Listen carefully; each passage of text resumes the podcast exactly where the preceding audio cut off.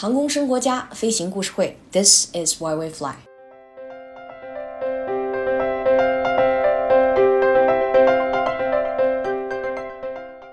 咱们飞行故事会的老听众应该记得那个命途多舛的波音737的故事，就是那架有一个发动机出现了故障，备降在伊朗的无名城市，啊，也就是波音737 MAX。那全球第一个停飞波音737 MAX 的国家就是中国。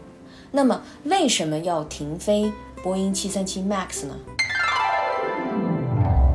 二零一九年三月九日的晚上，保罗熬夜在手机上跟踪一架从加拿大多伦多飞往埃塞俄比亚首都亚的斯亚贝巴的航班。这是他的家人去肯尼亚探亲的第一站啊，这也是他们一家第一次坐飞机出行。在家人安全抵达亚的斯亚贝巴的停留地之后。保罗上床休息了，在他熟睡的时候，他的妻子、还有他的三个孩子以及他的丈母娘继续他们的旅程，从亚的斯亚贝巴登上了埃塞俄比亚航空公司的三零二次航班，飞往肯尼亚的首都内罗毕。这是一个晴朗的日子，非常适合飞行。但是起飞几分钟之后，不可思议的事情发生了。波音737 MAX 这个载有一百五十七名乘客和机组人员的全新飞机开始向地面俯冲，飞行员奋力地迫使飞机的机头向上扬起，但是飞机似乎不太听使唤。起飞六分钟后，埃塞俄比亚航空公司的三零二次航班坠落，飞机的撞击地在离机场几英里的地方，地面上留下了一个巨大的坑，机上无人生还。保罗想着亲人最后的时刻，悲痛无以言表，毅然决然地开始了他的申诉之路。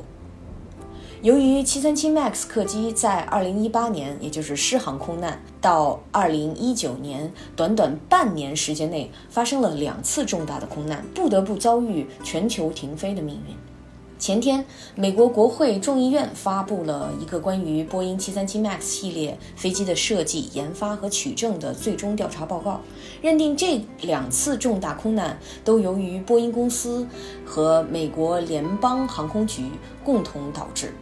这个调查报告啊，不是 NTSB 国家交通安全委员会出的，因此我的理解应该算是责任调查报告，而不是事故调查报告。因为调查报告中也没有提到失航，也没有提到埃塞俄比亚，还有当时运行过程当中的一些细节的东西。全文二百四十五页，稍微有一点长，但是关键点是。这个事故以及波音737 MAX 的技术缺陷，以及设计师对飞行员错误的技术假设，还有波音公司管理缺乏透明度，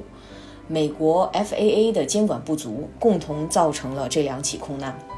今天的故事有一些悲痛，生活中总是会有酸甜苦辣，而苦的这一部分呢，我们需要从中学习，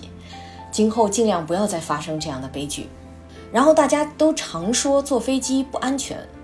事实上啊，飞机在二十世纪五十年代之后已经成为了出行安全率最高的交通工具之一。但一旦出现了同类严重性的空难，嗯，大家也是非常发怵的。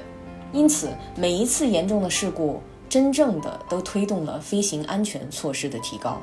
比如说，一九五六年的六月三十号，联合航空的一架 DC 七和环球航空的一架小飞机在大峡谷公园上空相撞坠毁，有一百二十八人遇难。而这次事故促使了美国花费了二点五亿美元升级空中交通管制系统，也就是 ATC 系统。啊，我周围也有很多朋友是做管制员的。啊，与此同时，也催生了美国 FAA 在一九五八年成立，以监督空中安全，这样才有了 FAA。虽然在这次737事件里，FAA 表现非常差，但是也不可否认 FAA 在整个航空安全过程当中，尤其是美国的航空安全，发挥了重要的作用。一九七八年的十二月二十八号，联合航空的一架 DC 八。从纽约飞抵波特兰的时候，因为起落架故障，在机场附近盘旋了一个小时。呃，尽管随行的机械师反复警告机长，呃，应该降落了，但是机长呢一意孤行，坚持花费太多的时间进行降落准备，结果飞机油量耗尽，降落在了机场附近，造成了十人的死亡。对此，美国围绕着新的座舱管理，也就是出现了 CRM 这个概念，进行座舱训练的程序，放弃了机长一手遮天的传统，呃，强化了团队合作和机组沟通，形成了新的标准。每一次事故都令人感到悲痛，也正是因为这些血淋淋的教训警示着人们，任何一次疏忽的代价都无比惨痛。哎，这也是飞行员常说的“安全是准绳”。正是这些飞行事故，人类在探索航空安全中不断进步，才有了今天越来越规范的技术制度，保障每一位乘客的生命安全。它也让我们依然有勇气走进机舱，感受现代科技为我们提供的快捷和便利。好，回到今天的主题，七三七 MAX 还有机会吗？我的个人意见，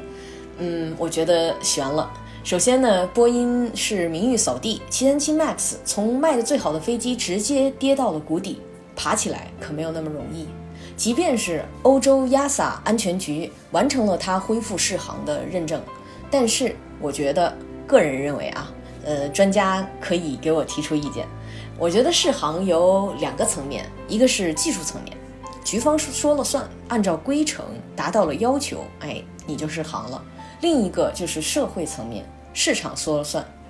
呃，比如说 A 三八零还试航的好好的，这不很快也要停产了吗？哎呀，今天的话题有一点沉重啊，配着清爽的初秋的风啊，感谢你听到了最后。航空生活家飞行故事会，This is where we fly，咱们下期节目不见不散，拜拜。